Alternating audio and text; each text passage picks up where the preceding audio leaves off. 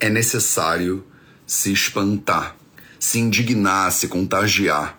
Só assim é possível mudar a realidade. Essa frase não é minha, essa frase é da Anise da Silveira, que é nossa homenageada do Projeto 0800 de hoje. Você quer ter mais saúde? Gente, não tem segredo. É trabalho, disciplina e perseverança todo santo dia. Esse é o Projeto 0800. Salve, salve família Vida Veda, Projeto 0800 no ar. E hoje a gente está começando uma série de 15 episódios. 15 episódios que vão levar a gente até o episódio 800, que é o último episódio do Projeto 0800. Então, o Projeto 0800, depois de acho que mais de quatro anos, nem sei, é, tá chegando ao fim. E eu decidi que nos últimos 15 dias a gente ia homenagear 15 mulheres. Na verdade, vão ser mais do que 15. Uma mulher por dia. Mulheres que revolucionaram o cuidado de maneiras muito diferentes, de maneiras muito criativas na nossa sociedade. Cada dia eu vou vir aqui e eu vou te contar uma história. Uma história de pelo menos uma dessas mulheres, às vezes mais, que pensaram diferente, que inovaram no seu tempo. Às vezes contra a corrente, às vezes contra tudo. Não sei de onde acharam força né, e inspiração para isso, mas conseguiram pensar num mundo diferente do mundo que elas viviam. E fizeram um esforço, né? Fizeram dedicaram, né, na verdade, seu tempo, as suas vidas para realizar a mudança que elas queriam ver né, no mundo. Hoje, faltam 15 dias para fechar o nosso projeto do Inacharya.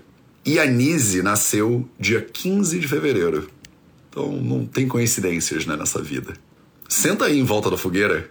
Eu acho que esse dia, esses 15 últimos dias, essa série que a gente está fazendo aqui, ela merece um clima de fogueira então você pode sentar aí, como se estivesse em volta de uma fogueirinha.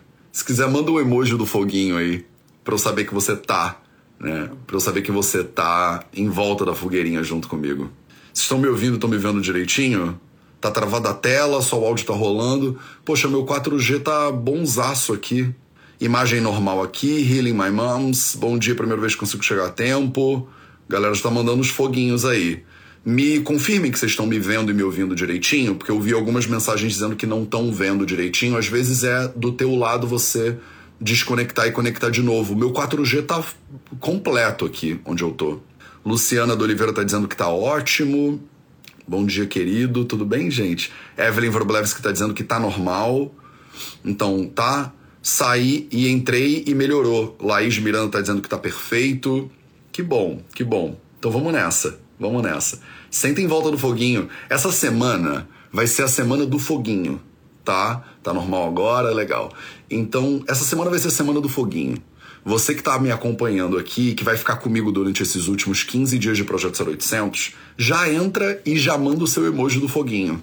Porque o foguinho vai ser o emoji da revolução, diga-se de passagem.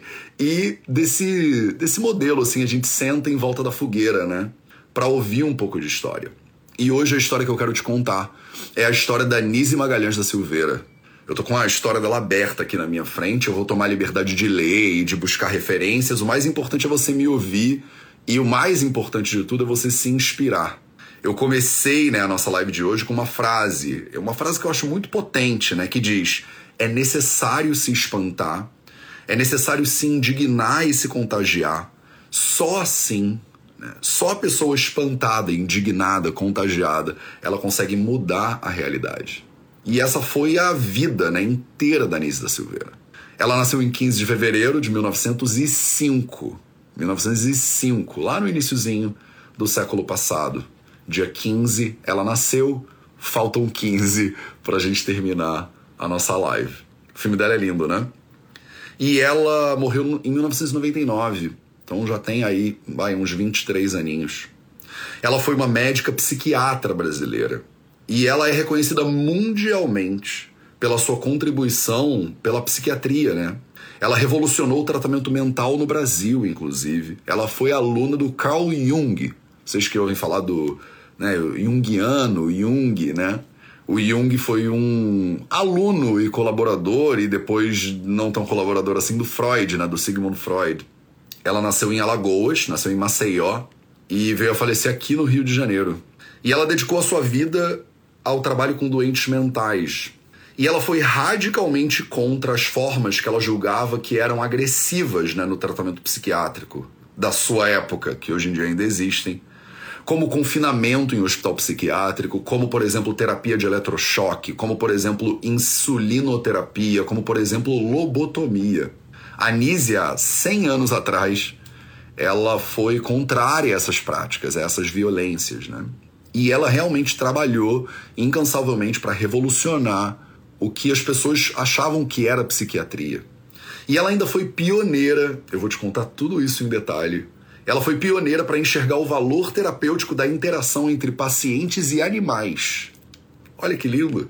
Você aí que é como eu, né, defensora dos direitos dos animais, a Silveira foi é, reconhecida, inclusive, como uma das primeiras pessoas a validar né, o tratamento é, de doenças mentais com essa coadjuvância né, dos animais, inclusive. Ela era bastante estudiosa, né, a Anísia. Ela estudou em colégio de freiras no Colégio Santíssimo Sacramento, é, que fica em Maceió. Seu pai era jornalista, a mãe era pianista.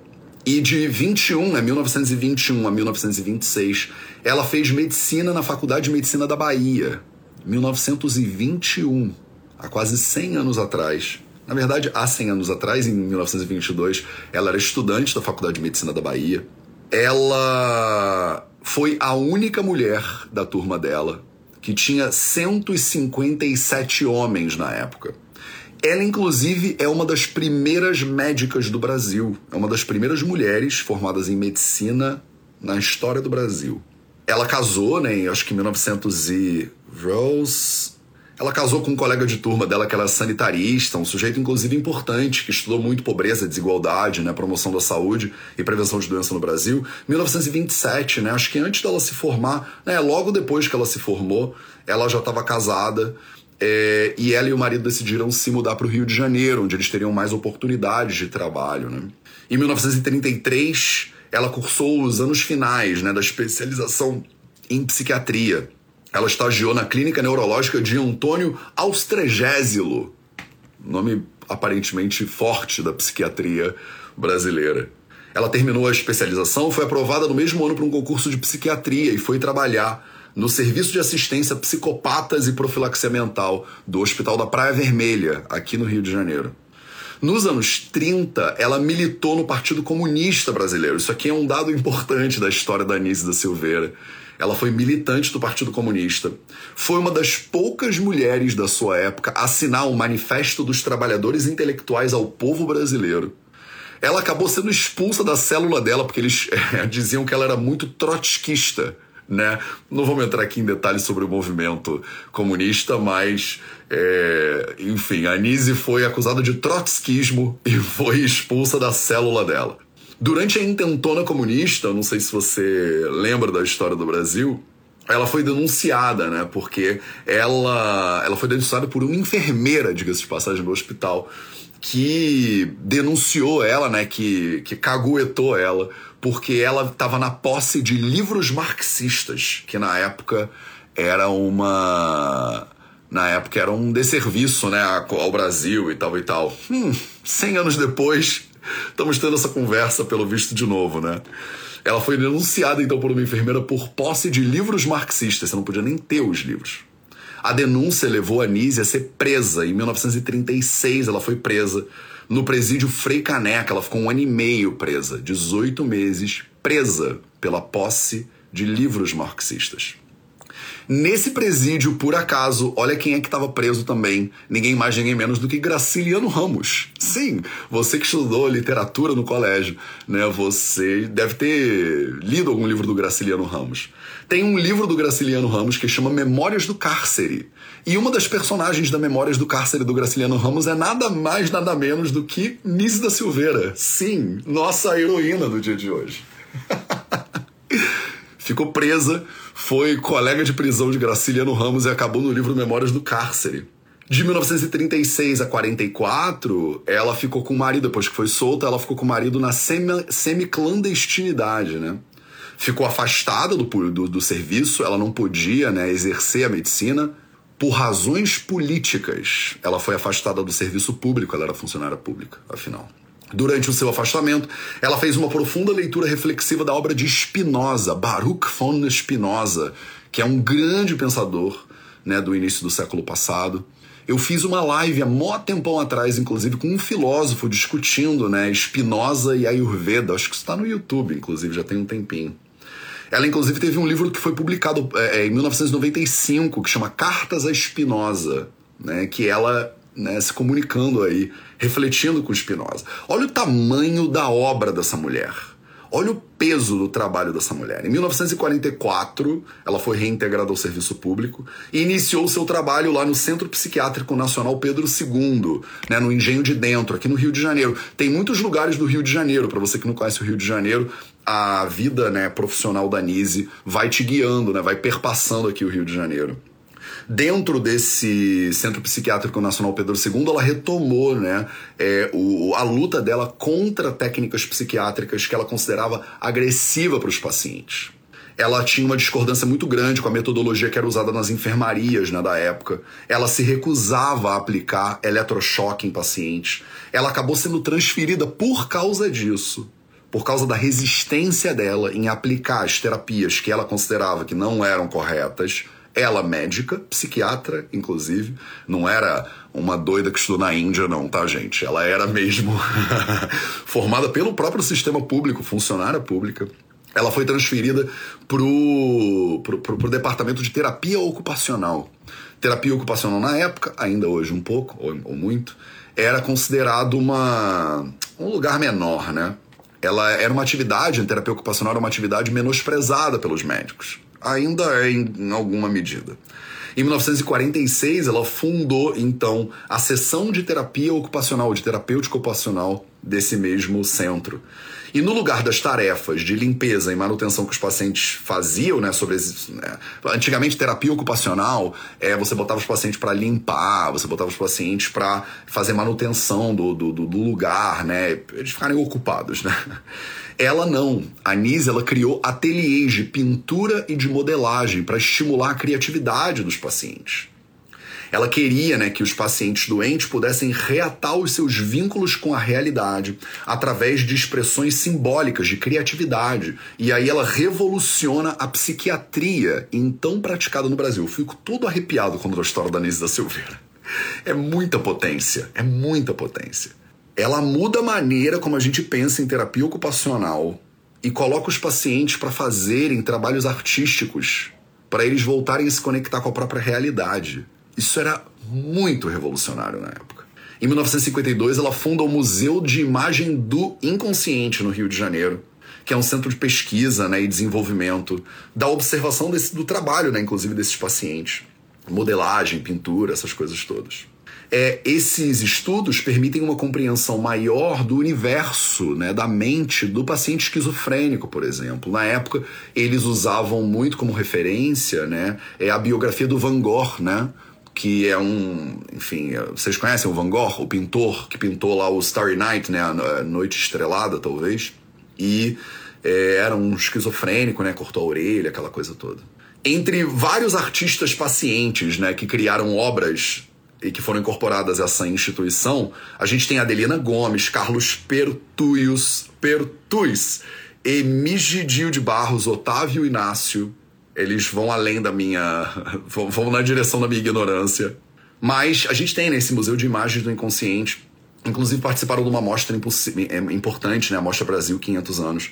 Entre 83 e 85 fizeram uma trilogia de filmes lá, né? mostrando esse, esse todo esse trabalho, né? Poucos anos depois, 1956, né, então 50, 70 anos atrás, ela desenvolveu outro projeto também revolucionário que foi conhecido como Casa das Palmeiras, né? Uma clínica voltada à reabilitação de antigos pacientes de instituições psiquiátricas. Nesse local, eles podiam diariamente expressar sua criatividade. Eles eram tratados como pacientes externos numa etapa intermediária né, entre rotina hospitalar e a sua reintegração na vida e em sociedade. E aí, ela também foi uma pioneira na utilização né, de animais é, na relação, né, explorar o relacionamento entre animais e os pacientes. Ela costumava chamar os animais de coterapeutas. Olha que bonitinho, né? coterapeutas eram os animais no tratamento. Ela percebeu essa possibilidade né, de tratar é, de tratamento quando ela observou que um paciente que é, recebeu cuidados, né, pra, recebeu a responsabilidade de cuidar de uma cadelinha né, abandonada no hospital, ele começou a desenvolver mais responsabilidade pelo cuidado desse animal e foi um ponto de referência importante né, na vida desse paciente. Então, ela viu, né, tinha uma cadelinha lá abandonada no hospital, um paciente psiquiátrico começou a tratar, né, a cuidar da cadelinha, e ela percebeu como a relação dele com a cadelinha foi importante no desenvolvimento do tratamento desse paciente. E ela começou a explorar esse lugar, né, de relacionamento entre seres humanos e os animais é, de maneira terapêutica. Tá bom, Matheus, a história dela? Não, não tá bom. Ela ainda foi pioneira da psicologia junguiana no Brasil, diga-se de passagem. Ela introduziu né, a psicologia junguiana no Brasil, ela foi estudar com Jung, inclusive. É, e tudo isso começou, se eu não me engano, porque ela percebia a simbologia né, que os pacientes iam trabalhando né, nos seus trabalhos artísticos. Eu acho que tinha muito a ver com o uso das mandalas, né? Mandalas que são é, elementos é, artísticos ou que pictóricos, né, circulares e tal. E aí, como esse tema era muito, as mandalas eram temas muito recorrentes né, na, na, na arte dos seus pacientes, ela escreveu em 1954 para o Carl Jung, porque sim, coisas que eram possíveis em 1954 era você mandar uma carta né, para o Carl Jung, tipo, e aí Jung, né, prezado Jung, tudo bem? Né? E aí ela é, começou a trocar cartas né, com o Jung. O Jung estimulou a Nise a apresentar uma amostra desses pacientes que recebeu o nome de A Arte e a Esquizofrenia, ocupando cinco salas do Congresso Internacional de Psiquiatria de Zurich em 1957. Tá bom para você? Não? Então deixa que eu continuo. É, o Jung foi visitar a exposição e orientou a Nise a estudar mitologia. Olha que interessante, né? Vai estudar mitologia como uma chave de compreensão né, do, dos trabalhos que são realizados por esses pacientes. A Nise estudou no Instituto Carl Gustav Jung, né, de 57 a 58, e depois de novo de 61 a 62. E lá ela recebeu supervisão em psicologia da Marie-Louise von Franz, né, que era uma assistente, inclusive, do Jung mesmo. Quando ela voltou para o Brasil, depois de ter realizado seus estudos junguianos, ela formou um grupo, né, o grupo de estudo Carl Jung, para desenvolver né, os estudos da psicologia junguiana no Brasil. Ela presidiu, inclusive, esse grupo de estudo até o 1968, até o AI-5. Olha que loucura, até a ditadura militar brasileira. Dentre outros livros, ela escreveu também Jung, Vida e Obra, né? Porque ela tinha tempo, além de tudo, para escrever livro. Sim, a mulher é uma potência. Né? Ela recebeu um monte de prêmios e reconhecimentos. Ela recebeu, por exemplo, a Ordem do Rio Branco, né, no grau de oficial pelo Ministério das Relações Internacionais Brasileiro, em 1987 ela recebeu esse prêmio.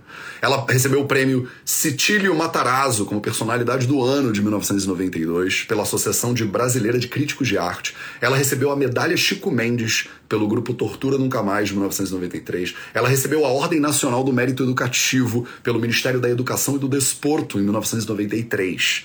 A mulher foi premiada, reconhecida internacionalmente, revolucionária é, da psiquiatria brasileira. Ela foi membro fundadora da Sociedade Internacional de Expressão Psicopatológica, Société Internationale de Psychopathologie de l'Expression. Olha só que loucura, em Paris. Sim, em Paris. Sua pesquisa em terapia ocupacional né, e o entendimento do processo psiquiátrico, por meio dessas imagens do inconsciente, deram origem a diversas exibições, filmes, documentários, audiovisuais, cursos, simpósios, publicações, conferências né? A mulher revolucionou a psiquiatria. Ela deixou um baita de um legado, né? Quer dizer, tem museus, centros culturais, instituições terapêuticas no Brasil inteiro. Rio de Janeiro, Minas Gerais, no Recife, Rio Grande do Sul, na Bahia, em Portugal, em Paris, em Gênova, na Itália, inclusive, no Brasil e no mundo. E aí, ela morre, né, em 1999. Ela já estava bastante velhinha, ela tinha mais de 90 e 93 anos, talvez. 90 e. não vou fazer a conta agora, 94 anos, 1905 a 1999. 30 de outubro de 1999, eu acho que ela pega uma pneumonia, se eu não me engano. Eu tenho isso anotado aqui. Uhum.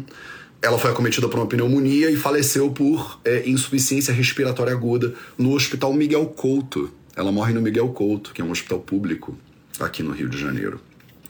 Por causa do trabalho da Anise da Silveira, por causa da importância dessa mulher, ela teve o nome sugerido para entrar no livro de heróis e heroínas da pátria. Depois de tudo que você me ouviu falar agora, dela ter sido uma das primeiras médicas né, brasileiras, depois dela ter sido a única mulher que fez medicina lá na turma dela, ela foi presa na intentona comunista. Uma mulher que revolucionou a psiquiatria no Brasil e que é referência internacional. Ela teve o nome proposto para entrar no livro de heróis e heroínas da pátria, num projeto da Jandira Fegali, né, do PCdoB. Você não acha que ela deveria ter entrado para esse livro? O livro de heróis e heroínas da pátria, como referência no cuidado e mais, como reverência, referência na revolução desse cuidado, que é o tema desses nossos próximos 15 dias, a revolução do cuidado. Talvez você ache que sim, eu acho que sim. Só que a decisão foi vetada pelo governo 25 de abril de 1922. Agora, anteontem, essa decisão foi vetada pelo, por decreto do presidente Jair Bolsonaro, inclusive. E na justificativa do veto da entrada dela no livro de Heróis e Heroínas da Pátria, eu fico até. A justificativa do veto foi que não é possível avaliar o impacto do trabalho da Nise no Brasil. Não é possível avaliar o impacto do trabalho da Nise. Um tema que vai ser muito comum nos nossos próximos 15 dias, eu vou te trazer pelo menos 15 histórias, uma história por dia, na direção da nossa live do dia 5 de julho, que a gente chamou de A Revolução do Cuidado. Durante os próximos 15 dias, hoje, faltam 15 dias. Eu vou te trazer pelo menos 15 histórias de mulheres que revolucionaram o cuidado no Brasil e no mundo. Um dos temas que é comum e que vocês vão ver né, ao longo desses próximos 15 dias, se você estiver aqui na turma do foguinho, e manda aí o seu emoji do foguinho, se você tá na turma do foguinho. Um tema que é muito comum é como essas mulheres tiveram que remar contra a corrente. Nada estava a favor delas. Como elas enfrentaram um monte de barreiras nesse processo. Como elas avançaram mesmo assim e como muitas vezes, mesmo depois de uma vida de trabalho de conquistas, o seu legado não é reconhecido pela sociedade. Bom, eu tenho essa plataforma aqui, né? Tem mais de 500 pessoas aqui agora. Uma das coisas que eu posso fazer é a minha parte para honrar, né, essa memória. E eu faço essa parte, que é o dentro do limite que eu tenho, né? Dentro do pequeno impacto, né, do meu trabalho de formiguinha de fogo. eu faço um pouquinho da minha parte para que de repente você seja tocada, seja tocado pela memória por esse trabalho, que muitas vezes não foi fácil de ser feito e que não foi reconhecido. Na sociedade que a gente vive, o trabalho de mulheres que revolucionaram o cuidado muitas vezes não é reconhecido, muitas vezes não é ouvido, muitas vezes não é nem visto, a gente nem fica sabendo. E você vê, né, como uma mulher brasileira do início do século passado nordestina. Olha quantos níveis, né? Que já vão, já, já acrescentam aí. Você vê, né, o tamanho da dificuldade que deve ter sido isso. E o tamanho do legado que essa mulher deixou para trás. Que ela deixou para frente também, né? É isso que vocês podem esperar dos próximos 15 dias, dessa reta final. A gente fecha o projeto 0800 prestando uma homenagem atrás da outra para pessoas incríveis que dedicaram as suas vidas a essa revolução do cuidado. Hoje, eu trouxe para você a história da Nise da Silveira. E amanhã, às 8 horas da manhã, a gente tem um encontro marcado. Dia 5 de julho, a gente às 8 horas da manhã tem uma live que eu tô chamando de A Revolução do Cuidado, onde eu vou trazer a essência, né? Eu vou trazer o suco da história dessas mulheres todas e os maiores ensinamentos que eu consegui aprender, né, estudando e contando essas histórias. Eu vou botar o link dessa live na bio do Instagram e aqui na descrição desse vídeo no YouTube para você entra lá e se inscreve para você ter certeza que você não vai perder. Esse foi o projeto 0800 de hoje. Nossa reta final aqui, nosso episódio 786. Vamos junto em direção ao episódio 800. Eu te espero de novo amanhã e salve o trabalho de Nice da Silveira.